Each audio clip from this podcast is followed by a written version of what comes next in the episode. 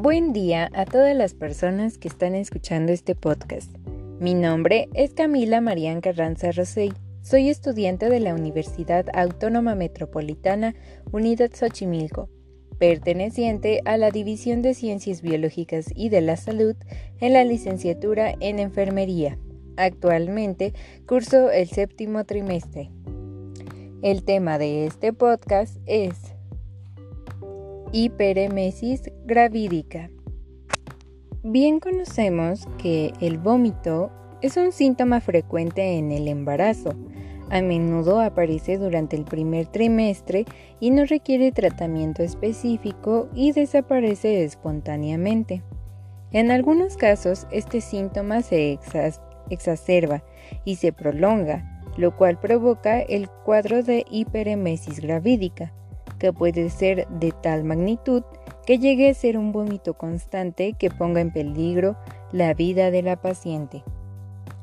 La hiperemesis gravídica es un síndrome que ocurre en la primera mitad del embarazo, afectando a las gestantes en un 0.3 a 2%. Se caracteriza por náuseas y vómitos severos, provocando pérdida de peso de al menos un 5% del peso previo al embarazo, deshidratación, cetonuria y trastornos hidroeléctricos, atribuidos al pico hormonal de la hormona gonadotropina humana y el estradiol. En la mujer gravídica las náuseas y los vómitos son muy comunes, padeciéndolos en un 70 a 85%, siendo la principal causa de ausentismo laboral en aproximadamente un 35% de los casos inician generalmente en las primeras 12 semanas de embarazo. Es por eso que la hiperemesis gravídica se define como la presencia de más de 3 vómitos por día iniciados entre las semanas 4 a 8 y continuando hasta las semanas 14 y 16 de gestación.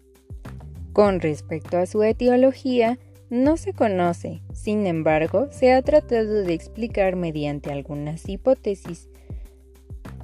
Una de ellas es que el aumento exagerado de gonadotropinas coriónicas, estrógenos o progesterona eh, como ocurre en el embarazo molar, embarazo múltiple y administración de prostágenos, pueden causar la hiperemesis gravídica, así como alteraciones fisiológicas del aparato digestivo que alteran la motilidad gástrica y el jugo gástrico. De igual forma, puede ser por la distensión del cervix y por alteraciones psicológicas, es decir, por temor, ansiedad, rechazo al embarazo por ser madres solteras o grandes multíparas. De igual forma, se ha asociado con diabetes gestacional, trastornos depresivos, trastornos hipertiroideo, úlcera péptica y asma. Por otro lado, tenemos lo que es la fisiopatología y eh, comenzamos con que la mujer embarazada va a presentar vómito matutino eh, exacerbado y va a presentar alteraciones del estado general de la paciente, como puede ser una falta de ingesta y aumento de pérdida de líquidos, causando de igual forma desequilibrio hidroeléctrico y de esta forma acarrea otros problemas como lo son taquicardia, taquisfigmia y colapso vascular. Debido a la falta de líquidos, también va a provocar estreñimiento, hemoconcentración, oliguria, concentración de orina, proteinuria, urobilinógeno y cuerpos cetónicos. De igual forma, si no se trata a tiempo, puede aparecer también amaciación, polineuritis, encefalopatía, estado de coma y hasta la muerte.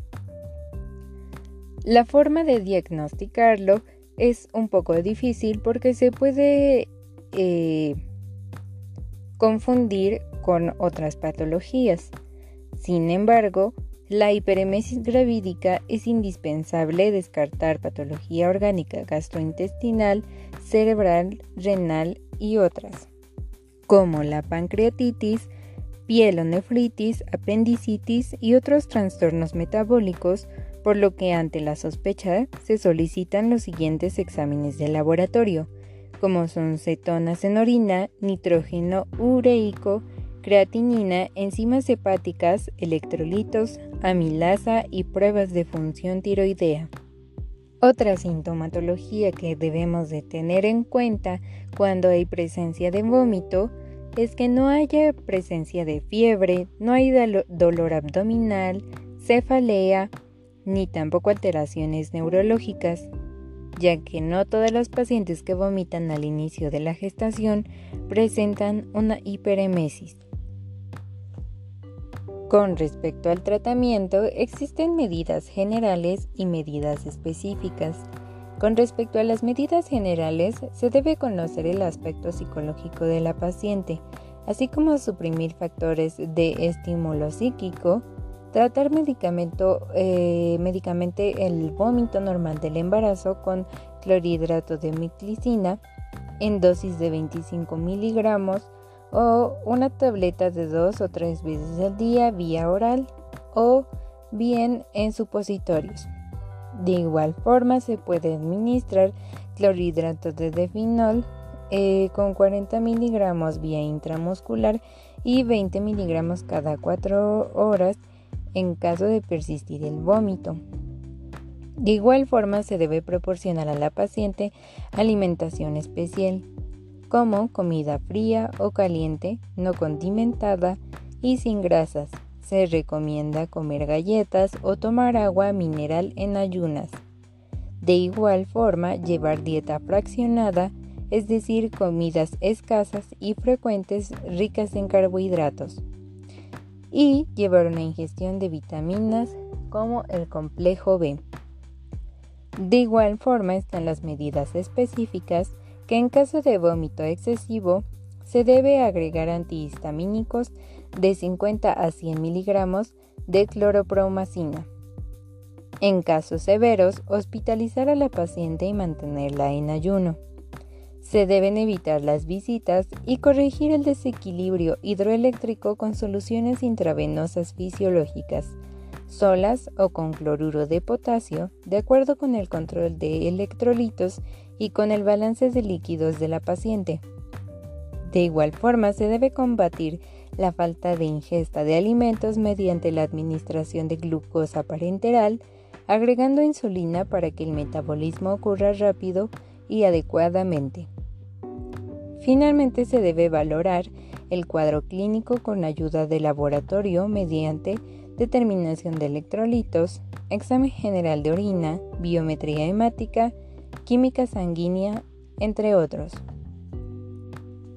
Después del tratamiento, se ha tenido un pronóstico que para las 16 semanas de gestación, más del 50% de las mujeres presenta una resolución de sus síntomas y para las 20 semanas de gestación, lo mismo sucede para 80% de las mujeres. No obstante, cerca de 10% de, de ellas se verá afectada hasta cierto grado con náuseas y vómito graves durante la totalidad del embarazo. Se ha observado que la hiperemesis gravídica vuelve a presentarse en hasta 80% de embarazos subsiguientes, aunque se ha demostrado que la terapia médica intensa temprana anterior a la presentación de síntomas importantes reduce tanto la gravedad como la tasa general de recurrencia en embarazos futuros. Y bueno, eso sería todo por este tema. Espero que les haya gustado, que lo hayan entendido. Y bueno, eso sería todo. Y gracias por su atención.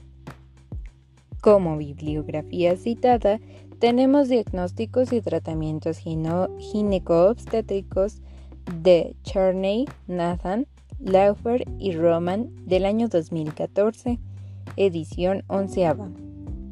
De igual forma, tenemos síntomas y signos digestivos durante la gestación, náuseas y vómitos, hiperemesis gravídica, del autor González, Álvarez, Veiga y Gómez, de el libro Semergente del año 2011.